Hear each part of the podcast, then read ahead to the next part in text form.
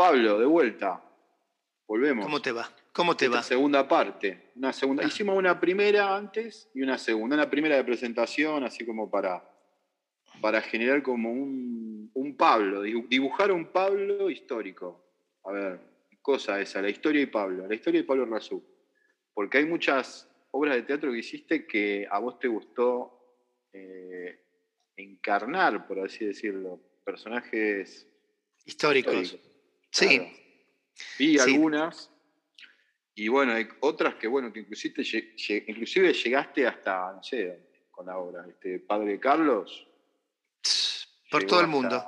Sí, Italia. Y, y estuve en París, estuve, fuimos la primera obra que se hizo en la, en la UNESCO, en París. Nunca se había hecho una obra para los agregados culturales de todo el mundo y estuvimos ahí. Estuvimos a punto de hacer una función en el Vaticano, estuvimos en Madrid, estuvimos en Barcelona. La verdad que este, y me ha llevado por todo el país. Padre Carlos Herrera Pescador sobre la vida de Carlos Mujica ha sido una obra un- ves, hablando, eh, la otra vez cuando nos encontramos hablábamos de las cosas bisagra. Bueno, Sí. esa obra fue bisagra para mí, claramente. El otro día ¿Y veía vos? una foto, Mm. perdón eh, que te interrumpa. No, dale, dale, dale. Me ocurre la imagen. Vi una- veía una foto tuya en un, en un lugar, este, tipo una, como un lugar este, muy humilde, creo que era un comedor popular, este, donde habían puesto el cartel de Padre Carlos y parecía como que empezaba en un rato la, la obra de Padre, Padre Carlos, que la llevaste a, a esos lugares también. Sí, lugares sí. Donde se debía hacer esa intervención, ¿no? Empezar a enseñar a gente capaz que no la conocía, no lo han conocido, generaciones que no han conocido a, a Mujica. Sí, y, y, a ver, tantas cosas pasaron, ¿viste? Cuando, cuando el camino se empieza a abrir solo, que uno dice, bueno, ¿es- ¿estoy yendo yo o me están llevando? Porque eh, ¿Qué es eso? ¿Cuándo, cuándo sentís que te lleva? cuando es las bueno saberlo, ¿no? Sí, es una sensación. Es una sensación que es una, más allá de que se, se manifiesta, porque de repente un día te llaman por teléfono y me dicen, Pablo, estamos hablando acá de la Villa 31, eh, acá este, en, en la, la capilla del Padre Pepe, quisiéramos que vengas a hacer una función. Y digo, me encantaría. ¿Cómo hacemos? Bueno, nosotros lo organizamos. Y a la semana estábamos subiendo las cosas a un flete y no solamente hicimos eh, función en la capilla del Padre Pepe, como lo hicimos en, el- en la capilla del Padre Paco, eh, del Padre Mario, eh, estuvimos con todos los padres tercermundistas haciendo funciones. Y vos, y vos me decís, ¿cómo empezó? Y empezó porque una capilla, eh, vino, alguien de la capilla vino a ver la función a mi teatro, al Corintio Teatro, se hizo un contacto, dijimos que sí, y de repente una cosa llevó a la otra, y, y terminamos haciendo eh, función en la Villa 31, en la capilla de Mujica, que eso fue para mí absolutamente extraordinario porque Europa, o si fuera el éxito. y, y mucho más, porque fíjate que el actor siempre tiene la intención de encontrar los estados emocionales que el personaje atraviesa en Claro. cada función. Bueno, acá era al revés. Yo tenía que contener toda la emoción que me provocaba estar ahí. Era como a, a la inversa de lo que suele pasar en las funciones. Eh, yo tenía que tratar de que no me desbordara mirar a cada rincón, porque en la capilla de Mujica, levantada por él, que cada rincón había un, algo que tenía la, la presencia de Mujica. Entonces, Como si Mujica te estuviera escuchando. mira, yo tengo la certeza de que, de que hay un encuentro ahí. En algún lugar del universo eh, los planos se entrecruzan como la intersección. ¿Te acuerdas en la primaria cuando veíamos diagrama de Venn? Sí. La inter- bueno, hay un punto donde los planos se encuentran y esa comunicación de alguna manera se produce.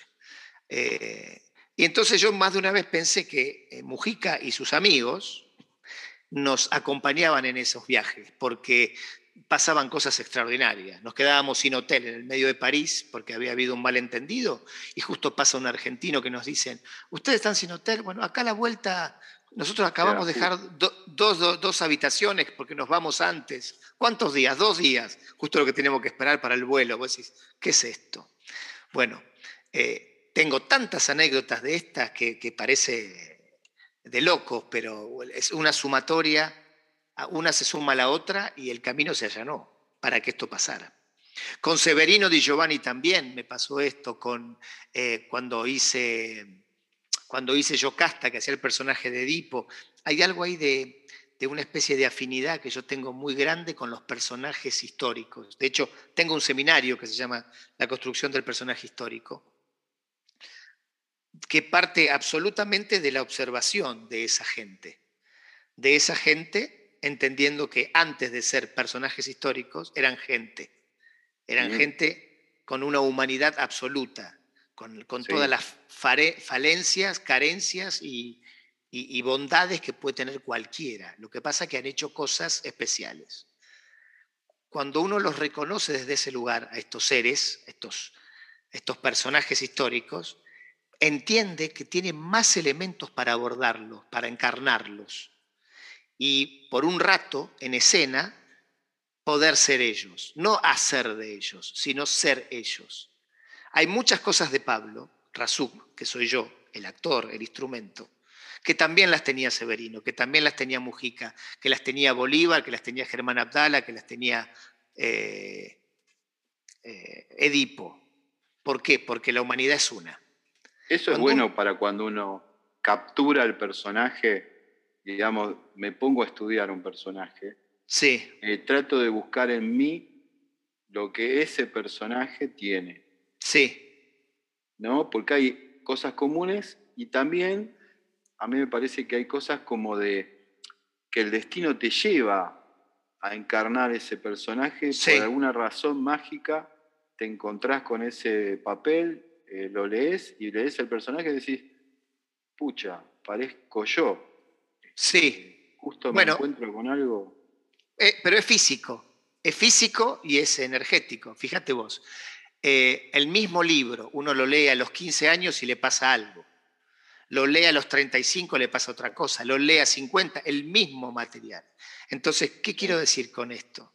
Que cuando uno está vibrando en una frecuencia energética de aprendizaje, de maduración, de búsqueda, de repente hay personajes que por alguna razón, nunca casual, llegan a la vista de uno, llegan al espectro de uno, llegan a, su, casa. Capaz que antes estaban, pero no los veía porque estaba en otra frecuencia. Eh, entonces de repente uno los ve porque precisamente está en esa frecuencia. Y cuando empieza a indagar, mira, yo venía de hacer de Mendoza una gira que había hecho como seis funciones, hicimos en, en, este, en Godoy Cruz, en Mendoza Capital, en San Rafael, bueno. Lindo teatro, Mendoza, tiene una gente teatrera. Y el Teatro Independencia de Mendoza es divino, divino. Y venía de hacer allá Severino de Giovanni, y me acuerdo que estaba llegando yo en el, en el micro a, la, a retiro y dije, ya está Severino, ya está, lo tengo que guardar, ya no quiero más esta energía, necesito otra energía pensaba, en el, me había tomado el subte. Así como te cuento, ¿eh? me había tomado el subte y digo, pero ¿qué otro personaje podría ser ahora? Viste, cuando uno empieza a pensar, salgo del subte y en uno de los carteles en la calle había un afiche pegado con engrudo, malamente pegado, ¿viste cuando está pegado en forma desprolija? Con la cara de Carlos Mujica. Mira, ahí te encontraste. yo no lo conocía. No sabía quién era. Y digo, ¿y este quién es? Carlos Mujica, el cura de los pobres, decía. Y llegué a casa y al otro, automáticamente no, pero al otro día empecé a investigar. Y empecé a investigar y un día le digo a Cristina Escofet, quiero que me escribas una obra de Mujica. ¿Cómo la conociste a Cristina? Cristina cae en Corintio Teatro, en calle Junín, con una obra que se llamaba Ay la Patrí, que me gustaba mucho, me parecía que estaba muy bien escrita, que era una especie de balance histórico de la historia mundial, pero con un humor y una crueldad extraordinaria. Entonces la miro, estaba al lado mío, porque yo justo estaba ayudándola con la puesta de luces de su obra, y por, una, por intuición le digo, vos me vas a escribir la obra del padre Mujica. Y Cristina Escofet me dice, ni en pedo no quiero saber nada con eso, no me quiero meter con eso, no, Pablo, no, no, no, no, no. Bien, al año me dice, acá está la obra de Mujica. Mira, y eh, Pero, Cristina, gran, gran autora de, personajes. Totalmente. Eh, déjame que te, te cuento algo de, Cristina. Perdóname. ¿Cómo llegó a Mujica? Porque es muy simpático. Ella, yo le propongo lo de Mujica, me dice que no, porque la mamá había estado muy mal y, no quería vincularse con nada que tuviese que ver con, con la tristeza. Eh, y un día Cristina, dormida, sueña con la Virgen María, que se le presenta en su cuarto, iluminada, y le pregunta a ella, pero ¿por qué me venís a ver? Le pregunta ella entre sueños. y la, y la Virgen le sonríe. Entonces ella se levanta sobresaltada, se va ella me lo contó tantas veces que parece como lo hubiera vivido yo. Va a su cocina, toma un vaso de agua, se acuesta, se vuelve a dormir. Se, se vuelve a despertar y lo ve a Mujica sentado a los pies de la cama. Y le dice, Carlos. Y Mujica le dice, tenés que escribir la obra. Y ya sabes quién la tiene que actuar. Lo digo y se me pone la piel de gallina. Entonces, ese día, esa madrugada, empezó a escribir. Y ella dice que ella no la escribió, que ella escribía así mecánicamente, como que alguien se la iba soplando. Un medio. sí, un canal, dice ella. Y un día me dice, acá está, y me pone sobre la mesa 42 carillas de una obra que se llamaba Padre Carlos el Rey Pescador. Bueno, y fue mágico, porque lo llamo a Cocho Pablo Antonio y empezamos a trabajar y en cinco meses le dimos vida a una obra que todavía me la están pidiendo de todos lados, porque una maravilla. Y vos me preguntabas por Cristina con su capacidad de autor. Bueno, en uno de los viajes a España, precisamente para ser Padre Carlos, a Rey Pescador, que lo hice, viajé como cuatro veces a hacerlo, a Madrid y a Barcelona, eh, tengo que viajar y la verdad que la producción no, no, la producción era nuestra, no podíamos llevar a todo el equipo que incluía esa obra, a Sola Juria, que es cantante, y a Miguel Ángel Gómez, que es el, un chelista, amigo los dos ya, por supuesto. Sol no podía viajar, no había presupuesto para Miguel, entonces empiezo a buscar a una actriz cantante que estuviese en, Madrid y conozco a Victoria Dipache. Claro, Victoria. Le, le cuento el proyecto y automáticamente se, prende. Porque yo ya tenía el, billete, el pasaje comprado, la sala, el umbral de primavera reservado, pero no teníamos presupuesto para llevar a todo el equipo. Hacemos las funciones, eh, por supuesto empezamos a ensayar por Skype un poco, después llegamos allá, hacemos las funciones, nos va maravillosamente bien, pegamos una onda total. Y ella dice, quiero seguir trabajando con vos, me gustaría que me dirijas, la contacto a Cristina Escofet y le digo, estoy buscando una obra, un monólogo de mujeres, un monólogo femenino, no de mujeres. Y me propone tres cosas que no me convencieron. Y malamente, así con desgano, me habla de eh, Ay Camila, que es una obra que escribió sobre Camilo Gorman. Sí, Hay una película. Ah, la vista la función. La vi con Victoria.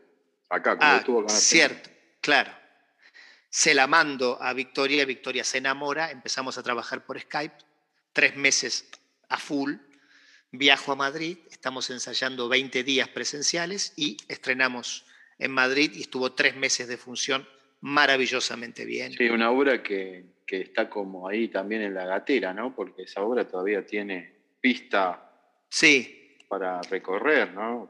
Más con Victoria.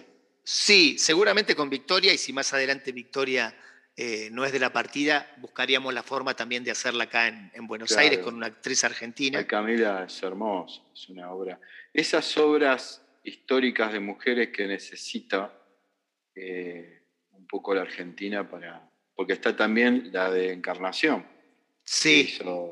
exacto, que la hizo, la hizo este, que ahora la Cristina. Lorena Vega, creo que está con. Sí, y está fantástica. Está muy bien, está muy bien todo eso. Eso lo dirige Andrés Basalo. Eh, está muy bien. Estuvo ahí en el Picadero. Estuvo en el Picadero. Antes había estado en el, viejo Teatro del Pueblo, ahí en calle. Que ahí en el Picadero vas a hacer algo este, este año, sí, Sí, sí, para agosto está programado otro personaje histórico. Mirá. que también es un deseo mío de hace mucho tiempo. Eh, yo tenía ganas de hablar de Scalabrini Ortiz, que la gente no sabe quién es. No, el, el, argentino figura. no lo conoce. Y la verdad que es un personaje maravilloso, de la historia argentina, que aparte estaba acompañado por una esposa, compañera, mujer maravillosa. Quiero decir. ¿Quién va a ser el rol ese de esposa? Es Alejandra Darín. Va a hacer esto. El texto de Flor eh, Aroldi y la va a dirigir Sebastián Berenguer. Qué bien, qué lujo que te das. ¿eh? Sí, aparte ya estamos trabajando hace tiempo. Empezamos a trabajar antes de la pandemia.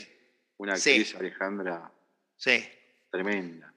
Tremenda y aparte una compañera extraordinaria, porque tiene todo, tiene sensibilidad, tiene experiencia, tiene fuerza, eh, está presente en los ensayos. Ensayamos por Zoom por ahora y, te obliga al compromiso, quiero decir, tiene una instalación cuando está trabajando. Esto es, eh, sería hermoso de transmitir a los alumnos, digo, eh, no importa el lugar a donde se construye el, hecho teatral o el hecho actoral, el hecho de actuación.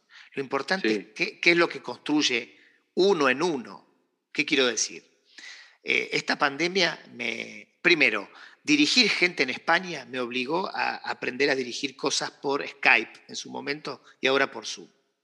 Eh, y ahora las clases por Zoom también son un manifiesto, una prueba concreta de que no solamente puede transmitirse conocimiento y entrenar y, generar eh, vínculos teatrales, por más que no sea el teatro, sino que es imperativo que el actor, la actriz que está construyendo, gestando, encarnando su personaje, entienda que es, eh, no importa el lugar a donde se encuentre, no importa cuál es el medio, cómo llega el espectador. Si uno de verdad se conecta con esas eh, fibras visibles e invisibles que tenemos los seres humanos para por un rato ser ese personaje, el espectador donde esté lo recibe, lo transforma, lo conmueve. Eh, y bueno, Alejandra hace eso en los ensayos. Eh, se instala de manera tal que no solamente se conmueve, y precisamente por eso te conmueve. Y eso de, generar un personaje a través de la virtualidad, ¿no? Que bueno, que vos ya lo venís antes de estos procesos pandémicos, ya vos lo venís este, escalando porque hacías ensayos de España acá y la tenés clara este, justamente por, lo hiciste por Skype, lo hiciste por, otros medios y ahora ese, ese tema de, construir una obra que vos decís, yo la imagino presencial, ¿no? con todos los espectadores ahí adelante en uno, pero estamos en Zoom, sentados o no sé, parados, o no sé de qué manera construís eso. Sí. Eh, capaz que desde el, desde el, relato, desde el texto. Eh, yo trato de, a ver, eh, es una forma y es mi forma y es la que tengo hasta ahora, quizás con otra obra y otros, otros elencos, otros actores pase otra cosa. Yo creo que uno tiene que tratar de llegar al actor, a la actriz en la dirección, tratando de ubicarlo en ese entorno a donde acontece. Digo, eh, eh, desde encontrar paralelos a donde yo visualizo que pasa lo que pasa, como digo en clase, eh, paralelos visuales, o sea, fíjate en tal película, fíjate en tal cuadro, fíjate en tal foto, acá te mando la foto, este es el entorno que yo veo, esto es lo que yo escucho que se escucha. Eh, o sea, eh, ponerlo, sacarlo del lugar a donde se encuentra eh, con su cámara y tratar de instalarlo en lo que yo llamo el entorno, primero.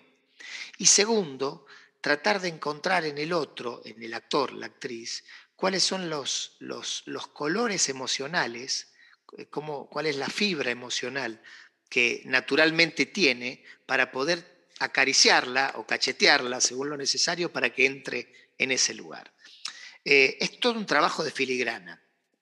Es un trabajo que verdaderamente es agotador, pero es maravillosamente agotador. Porque cuando te encontrás, mira, yo dirigí Los Siete Franceses. Los Siete Franceses es una obra de mm, teatro. En, España. En España, claro, pero son siete monólogos que después yo crucé en una única obra. Va, empezó acá la obra esa, Los Siete Franceses. Mira, empezó en España. La verdad empezó en España. Porque ah, en España, mira yo me la imaginé, yo se me ocurrió eh, precisamente cuando estaba en una gira por Barcelona, en una movilización, por precisamente la Avenida España, en Barcelona, donde vi gente de todos lados del mundo, eh, haciendo un reclamo social, el mismo reclamo social.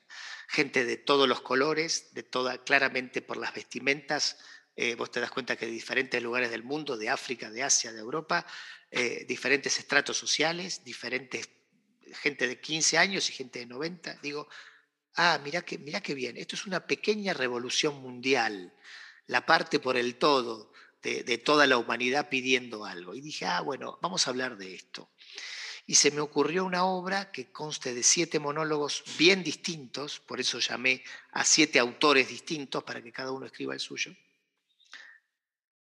que lo que se me ocurrió trabajar, ya que era... Eh, esa la escribió, hay, uno de los monólogos que escribió tu, tu, compañera. Mi compañera Marcela, mira, ahí están Héctor Levi Daniel, Marcelo Camaño, Raúl Garabaglia. Eh, Cheche López, que es un chileno que vive en Rosario, Flor Aroldi y Marcela Marcolini. Eh, nombré a las chicas al final para terminar con Marcela Marcolini, que es mi compañera y, de vida y también es autora de uno de los monólogos. ¿Qué pasó con los siete franceses? Y ahora otra película que hiciste.